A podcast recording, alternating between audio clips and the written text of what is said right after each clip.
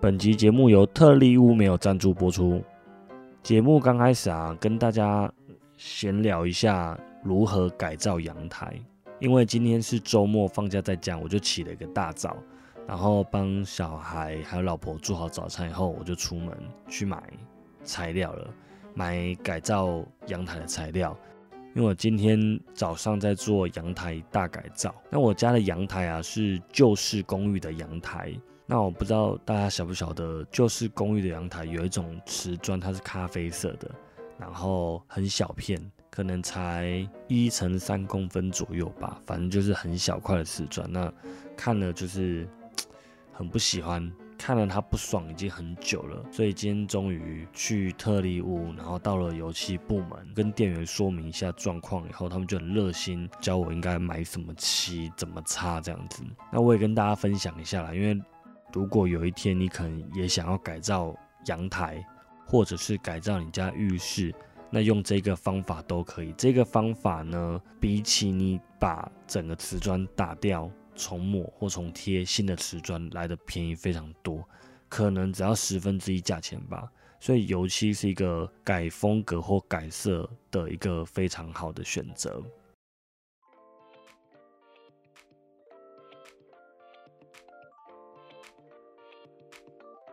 欢迎收听法克先生人生诈骗术。如果你是第一次收听的朋友，请你不要急着按下订阅。这是一个关于人生经验分享、自我成长学习的频道，偶尔会聊聊育儿心得，或是线上教你做菜煮饭。我们也会邀请各行各业的特别来宾来跟大家一起聊聊天。听完觉得不错，再按下订阅，并且留下五星留言。录制节目不容易，你的鼓励是我的动力。店员呢就介绍了我去买两瓶漆，哦，两桶漆才对。他介绍我第一桶是猫王的弹性防水底漆，哦，重点是弹性防水底漆，这个叫底漆，大家记住底漆。跟红牌的水性弹性防尘漆，好，这个叫做面漆。那为什么要先涂一个底漆呢？好，因为这个底漆是防水底漆。一般呢，瓷砖的表面比较光滑，所以如果你直接上漆，它可能上不住，或者是说很容易脱落，没有那么耐久。那如果说你先涂一层底漆，尤其是防水底漆的话，它会比较不容易脱落，因为它涂完以后表面会比较粗糙，或者是有一点粘性，所以你表层先上一层底漆。接下来第二层要过三小时，你再上红牌的，不一定红牌了，你再上水性的弹性防尘漆，油性的好像也可以，再上这个防尘漆叫做面漆，上上去以后，它就是你表面的颜色了。那选择水性的呢，它应该是比较容易脱落啦，可是它比较没有油性的一些去渍水啊、甲苯的那种味道，它的味道是比较好闻的。好，介绍完这两瓶漆以后呢，你怎么漆呢？首先，你的瓷砖要先用油漆刷，先把表面的粉尘都清理干净。尤其你在户外的话，那如果你是在室内厕所的话，你最少要让瓷砖整个干燥一天，否则很潮湿的话，漆是没有什么效果的。那你把表面的粉尘啊清干净以后，接着。在你的瓷砖表面上刷上一层薄薄的防水底漆，防水底漆漆过去的时候有一点白色、蓝色、浅蓝色、白色这样子，干了以后就变透明无色。那你去摸摸看，有一点黏黏的，那最少要过三小时以后再去上面漆，这样子比较容易着附。那面漆的话呢，要套一个比例，大概是一比十，目的是让这个面漆更滑顺、更好刷这样子。那水性的这个弹性防尘漆啊，最好是刷两层。第一层刷完以后啊，还要再等三个小时以上，让它干，再刷第二层。刷完第二层呢，嗯，大部分应该就大功告成了。那只是说有一些缝，你想要让它颜色更白一点，你再去做后续的加布这样子。好，那今天那个开头跟大家分享那个改造阳台好像有点聊太久，那我们接下来进入今天的主题啦。今天的主题是跟大家聊一聊，为什么孩子老是讲不听，为什么员工老是教不会呢？那其实今天跟大家聊的，应该算是一种沟通技巧了，我觉得。那想必在这边的听众，大家应该都是为人子女吧，或者是为人父母。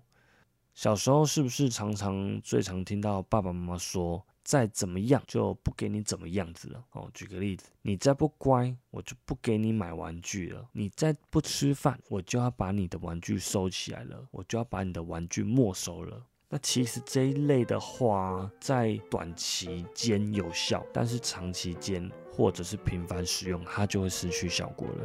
那爸爸妈妈也会常常对小孩子说：“我不是跟你说过了吗？哦，你到底有没有在听啊？”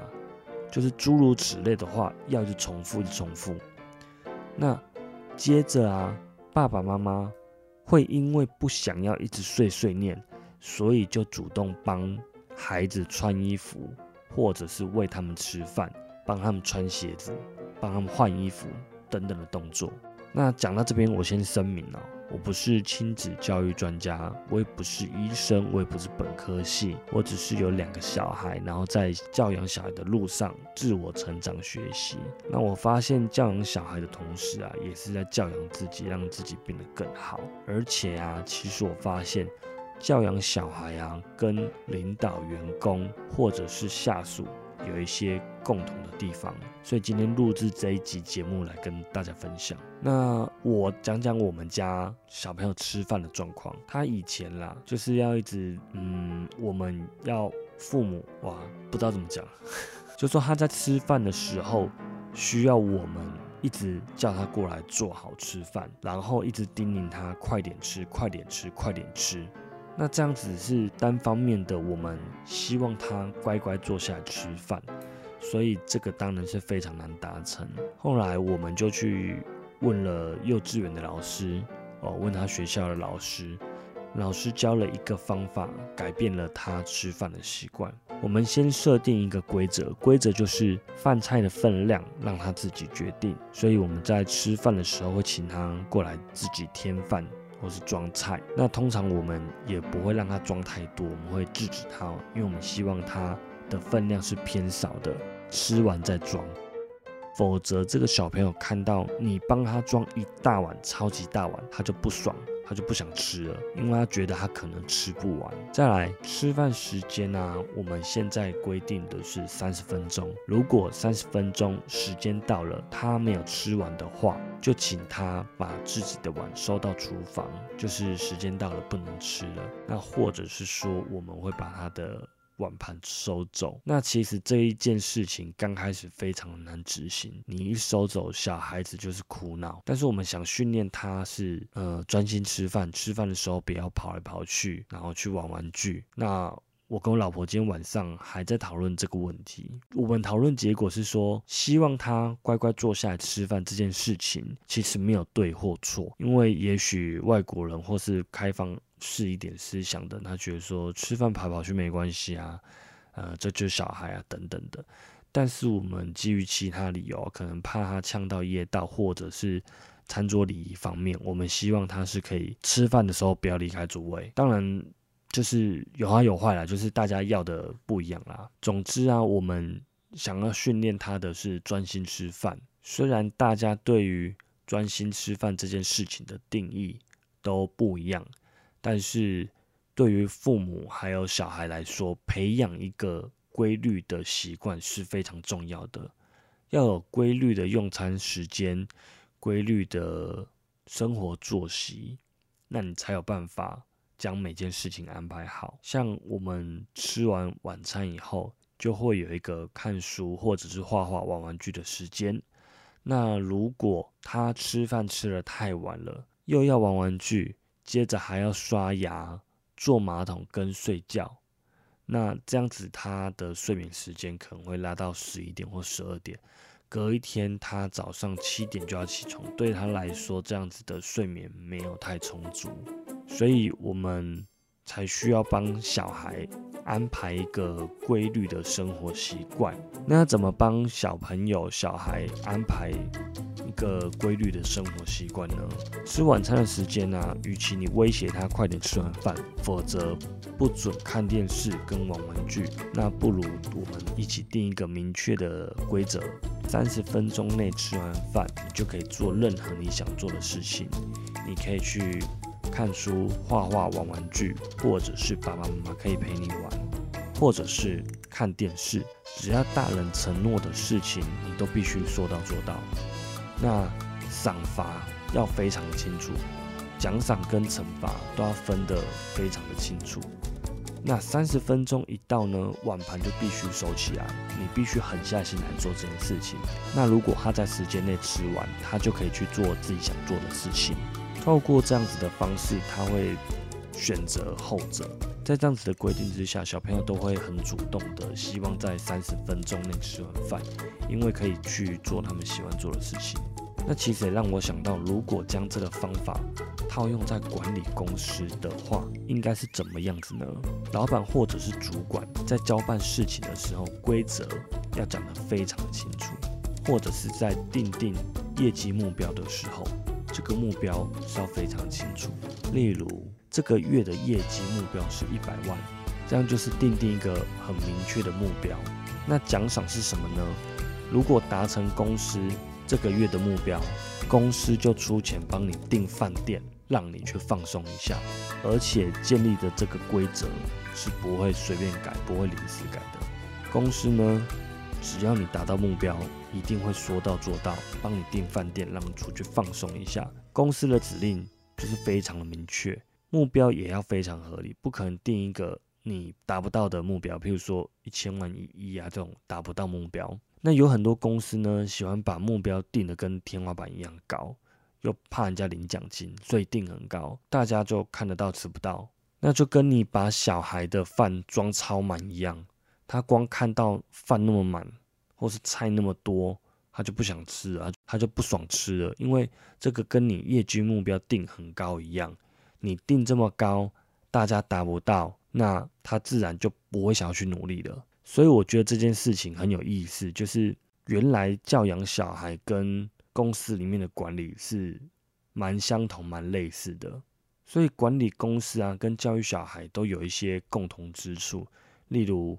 需要明确的指令，还有吸引人的奖赏行为，就是诱发他达到目的的这个行为。再来是双方都必须说到做到，他答应你的事情，你答应他的事情，就是两个人都说得到做得到这样子。而且啊，用奖赏的方法呢，比用惩处惩罚的方法来的效果。如果你常常每天都在餐桌上都要说一样的话，都要提醒孩子快点吃，不吃就把你玩具没收收走，这样对小朋友来说的话，这是一种威胁。那过一阵子，很快的你就会发现，你的小孩也会这样对你说：你再不给我玩具，我就不要吃饭；你先给我玩具，我再吃饭。就是他们学的非常的快，他们会利用这种威胁的方式跟你讲话。但是，一般父母听到这种威胁就暴怒，这个压起来。但是这样子就会进入一个负面的循环，就是孩子的个性跟脾气越来越不好，爸爸妈妈也越来越管不动这样子。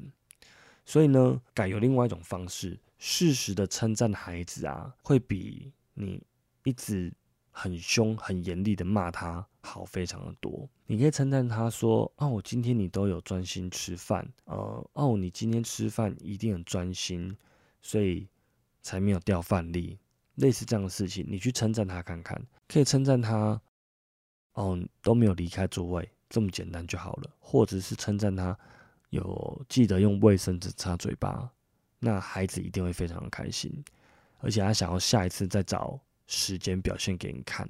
对小孩子的称赞啊，也是尽量尽可能是具体描述的，不要跟他讲说，嗯，好棒啊，好快啊，好帅啊，就是不要讲这种。比较表面的，那你可以讲，你很专心，你没有离开座位，你记得用卫生纸，这种实际上很具体的事情来跟他讲，这样子他才有办法理解他表现好的点是哪里，你喜欢他哪一个点，那同样哦，放到公司的层面哦，在管理公司的层面哦，今天有点烧香，太晚了，时间晚了。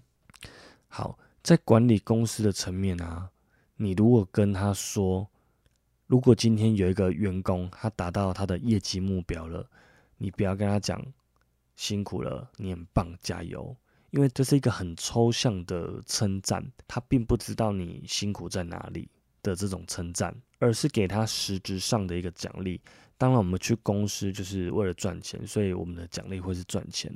那如果在家呢，我们可以给他一个拥抱，并且呢，跟这个员工说，在疫情的这种环境下，你还能达成目标，你的努力我都看在眼里。或者是说，跟他说，还好有你。大家才能跟着你一起前进，就是诸如此类的这种话啦。我只是大概呃模拟一下啦。那相信这一位员工啊，他下一次一定会更想努力达成目标，表现给你看的。就跟小孩子的心态其实是一样的。那如果说采用负面一点的讲法，你就会说：如果你下次再没有达到目标，你试试看，我就不让你排休，我不让你放假。叫你放假来上班，诸如此类的话，那相信这个一定是反效果。就算这个员工，那相信这个一定是反效果。有这些大家应该都有被类似的话，或是被类似的情况对待过吧？那相信心里面都是非常非常非常不好受，而且会产生一些负面情绪跟负面的行为。不过要改变刚刚的那些不好的讲话方式啊。是要透过一些时间跟训练，刻意的训练，才能去用正向的方式来表达。因为我们可能太习惯用威胁的方式说话，或者是我们就生活在这种呃背景情况之下吧，所以我们很容易用威胁的方式去讲话。所以，我们每次跟小孩子说话之前，我们都要先停一下，先思考一下。例如啊，小朋友准备去睡觉的时候。例如啊，小朋友睡前都会刷牙，刷牙如果小朋友叫半天叫不来，那爸爸妈妈可能就会说：“快点过来刷牙，不然等一下就不讲故事给你听了。”那这个当然有效啦，小朋友应该大部分都会跑过来刷牙，但是长期对他们来讲的身心发展不是这么的好。那我们可以换一个方式讲讲看，例如。快点过来刷牙，因为这样子我们才有更多时间可以讲故事，可以听故事，这样好不好？其实这两句话的意思都是一样，但是感受上却是差非常的多。第一句话是那种充满威胁跟权威的那种味道，那第二句话呢是比较温暖，然后带有一点提醒的感觉。相信大部分的人都是比较喜欢第二句话的感觉。再来是我们要建立起。小孩的自信心，如果他一直被大人斥责、被父母斥责的话，他的心里面开始渐渐会产生觉得自己是一个没用的人的这种想法，他会变得没有自信。那从小就会慢慢的在心里面萌芽，他可能就越来越没有自信，觉得自己是一个很爱讲话的小孩，或者是觉得自己是一个非常调皮捣蛋的小孩。所以尽量不要去用这些负面的字来形容自己的小孩，这个我觉得也是有一点吸引力法则吧。同样啊，套用在管理公司好像也是一样的。如果一直斥责自己的员工跟下属，那么他们心里面应该只会想：哦，我就废物啊，我就烂啊。哦，我就废啊！我每天就是耍废啊，爽啊！这样子，嗯，我相信员工或下属会有一种，呃，做一天算一天，得过且过的这种心态，他也不会想要认真上班。我之前很久以前听过一个很好的故事，我印象很深刻。他说，有一位主管，他看到他的下属趴在桌上睡觉，他马上臭干他一顿，说：“公司花钱请你来睡觉，是不是啊？那光明正大，才几点就在睡午觉？”混啊你，快点工作！嗯，他会被臭干一顿。但是呢，另外一位主管看到他的下属趴在桌上睡觉，他会马上轻轻过去拍拍他。哎，你还好吗？最近是不是工作量太大太累了？还是你昨天加班所以没有睡好？你需不需要请个假回家休息呢？还是今天早点下班回家休息，不要加班？好辛苦了，注意身体健康哦，不要把身体累坏了。呃，休息完再继续工作吧。其实这两位主管啊，想要的结果都是让下属继续完成工作，但是第一位主管的说法是带有很重的威胁跟权威式的语气，相信这个再不用多久，他的下属一定会不喜欢他。而且对于工作效率跟品质上面也是完全无法提升。那第二位主管呢？他一定是一位人见人爱的主管，而且在他的团队里面啊，向心力是非常的高的。下属不仅不偷懒，而且非常愿意花很多时间在工作上，因为你们是一条心的。因为下属跟主管他们都是上下一条心的，所以说教养小孩其实跟。领导、同事跟管理公司其实是很类似的，因为大家都是人，所以人的内心本质基本上都是一样的。我们都需要被别人信任、关心还有关怀。那我们同时也要建立起我们的同理心、自信心跟成就感。过度的责骂跟管教啊，只会让孩子学会隐瞒跟说谎。那小孩子会产生这样子的行为，其实也非常简单。因为他心想，一旦没有把事情完成啊，或者是做错事，我就会受到父母的责骂，我就会受到父母的责备。那小朋友怕父母不再爱他了，所以他很容易就产生隐瞒跟说谎的这个行为。那威胁跟那威胁跟责骂有没有效果呢？当然有效果啊，但是在当孩子长大以后，他就慢慢的。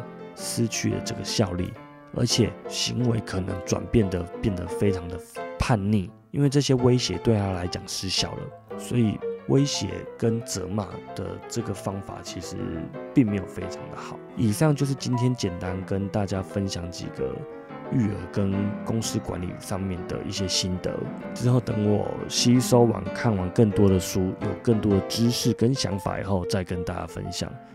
谢谢大家今天的收听，别忘了按下订阅跟留下五星留言，我们下次见，拜拜。